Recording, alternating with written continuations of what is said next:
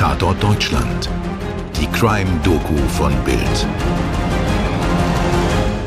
Hallo zusammen und schön, dass ihr bei einer neuen Folge von Tatort Deutschland mit dabei seid. Ich bin Toni. Und ich bin Mirko. Und wir haben gleich zu Beginn eine ganz wichtige Bitte an euch. Dieser Podcast ist für euch wie immer kostenlos, aber ihr könnt uns natürlich trotzdem unterstützen, wenn ihr uns folgt, indem ihr die Glocke aktiviert und da, wo ihr uns hört, eine gute Bewertung hinterlasst. Vielen Dank dafür.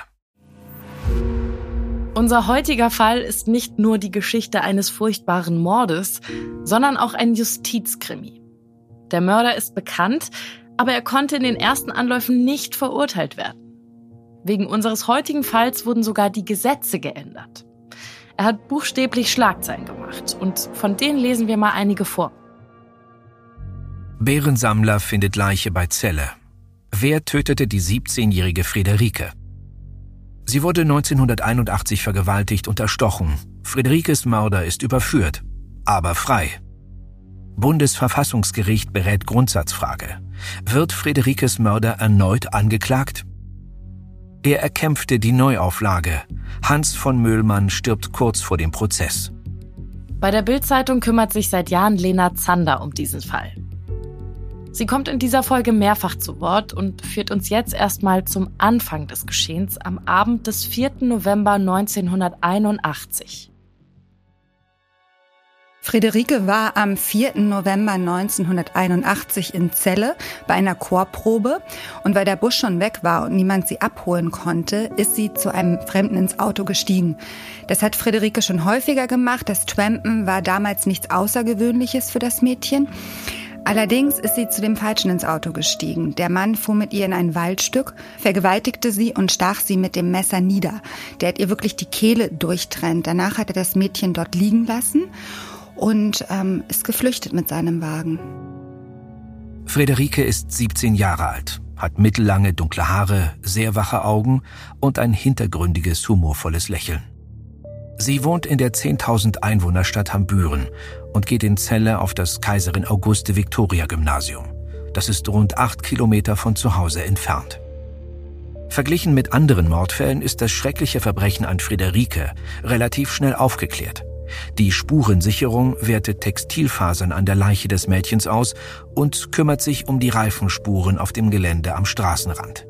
Es hat sich relativ schnell abgezeichnet, dass Ismet H., ein kurdischstämmiger Einwanderer, als hauptverdächtig gilt. Der wurde auch vor Gericht gestellt und 1982 vom Landgericht Lüneburg zu lebenslanger Haft wegen Mordes verurteilt. Das Ganze ging dann in die nächste Instanz und das Urteil wurde aufgehoben wenig später durch das Landgericht Stade. Bei denen haben die Indizien, die es damals gegeben hat, nicht gereicht. Die Indizien, auf die sich das Gericht bei der ersten Verurteilung gestützt hat, waren Faserspuren in seinem Auto. Der hatte Teppich in seinem Auto liegen und ähnliche Faserspuren hat man auch an der Kleidung von Friederike gefunden. Außerdem gab es ein Reifengutachten.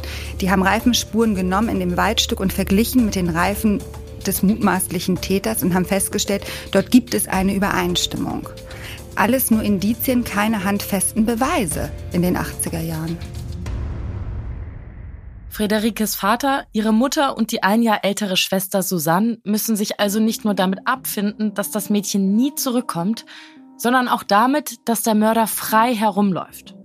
Friederikes Vater, Hans von Müllmann, der schwört sich, immer weiter für Gerechtigkeit zu kämpfen. Aber erst mehr als 30 Jahre nach dem Mord kommt die Gelegenheit. Es ist wie schon in anderen Fällen, die wir hier hatten, der Fortschritt bei der DNA-Analyse, der den Durchbruch bringt. Wenn ihr die Geschichte von Sigrid C. bei Tatort Deutschland noch nicht gehört habt, ihr findet die Folge Die Spur unter dem Fingernagel bei den Uploads Anfang Mai. Und auch im Fall Friederike von Müllmann bringt das Erbgut des Täters den Fall nochmal vor Gericht.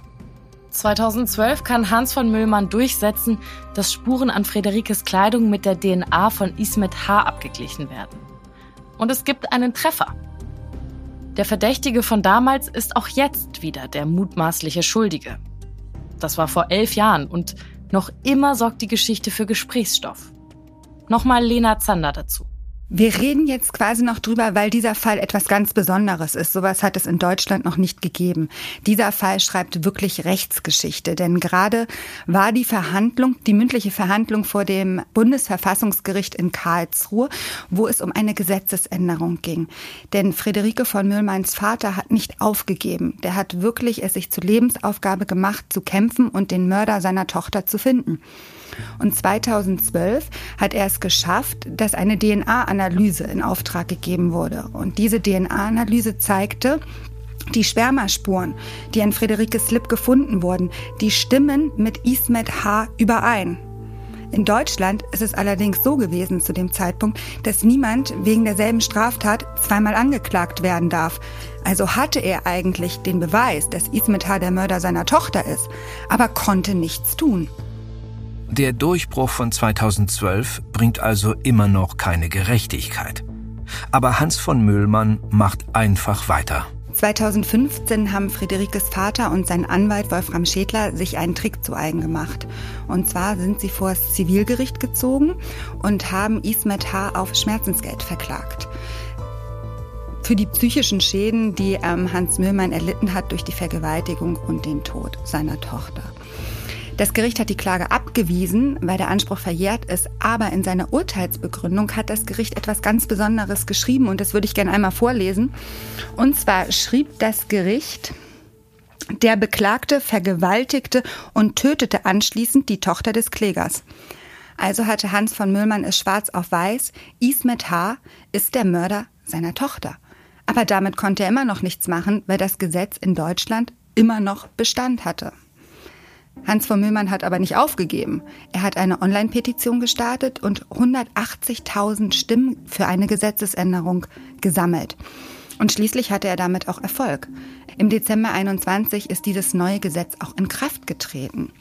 Ismet H. kam wieder in Untersuchungshaft. Der Prozess war schon angesetzt für Sommer 22.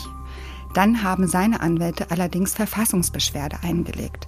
Und diese Verfassungsbeschwerde wurde gerade vor dem Bundesverfassungsgericht in Karlsruhe verhandelt. Da fand gerade die mündliche Verhandlung statt. Da wird jetzt abgewogen, ob dieser wirklich 2000 Jahre alte Grundsatz, dass niemand wegen einer Straftat zweimal angeklagt werden darf, aufgehoben wird oder nicht. Und so lange ist Ismet H. wieder auf freiem Fuß, zwar unter polizeilichen Auflagen, er muss sich zweimal die Woche bei der Polizei melden, er musste seinen Ausweis abgeben, aber er lebt weiter sein Leben. Hans von Müllmann hat es also geschafft, über 100.000 Unterschriften für eine Gesetzesänderung zu sammeln, damit der Mörder seiner Tochter verurteilt werden kann. Er hat es geschafft, dass das Gesetz tatsächlich geändert wurde im Bundestag. Und gerade erst vor ein paar Tagen hat das Bundesverfassungsgericht offiziell den Einspruch gegen diese Änderung entgegengenommen. Was für ein Justizkrimi. Der SPD-Rechtsexperte Johannes Fechner erläutert dies im Talk Viertel nach acht bei Bild so.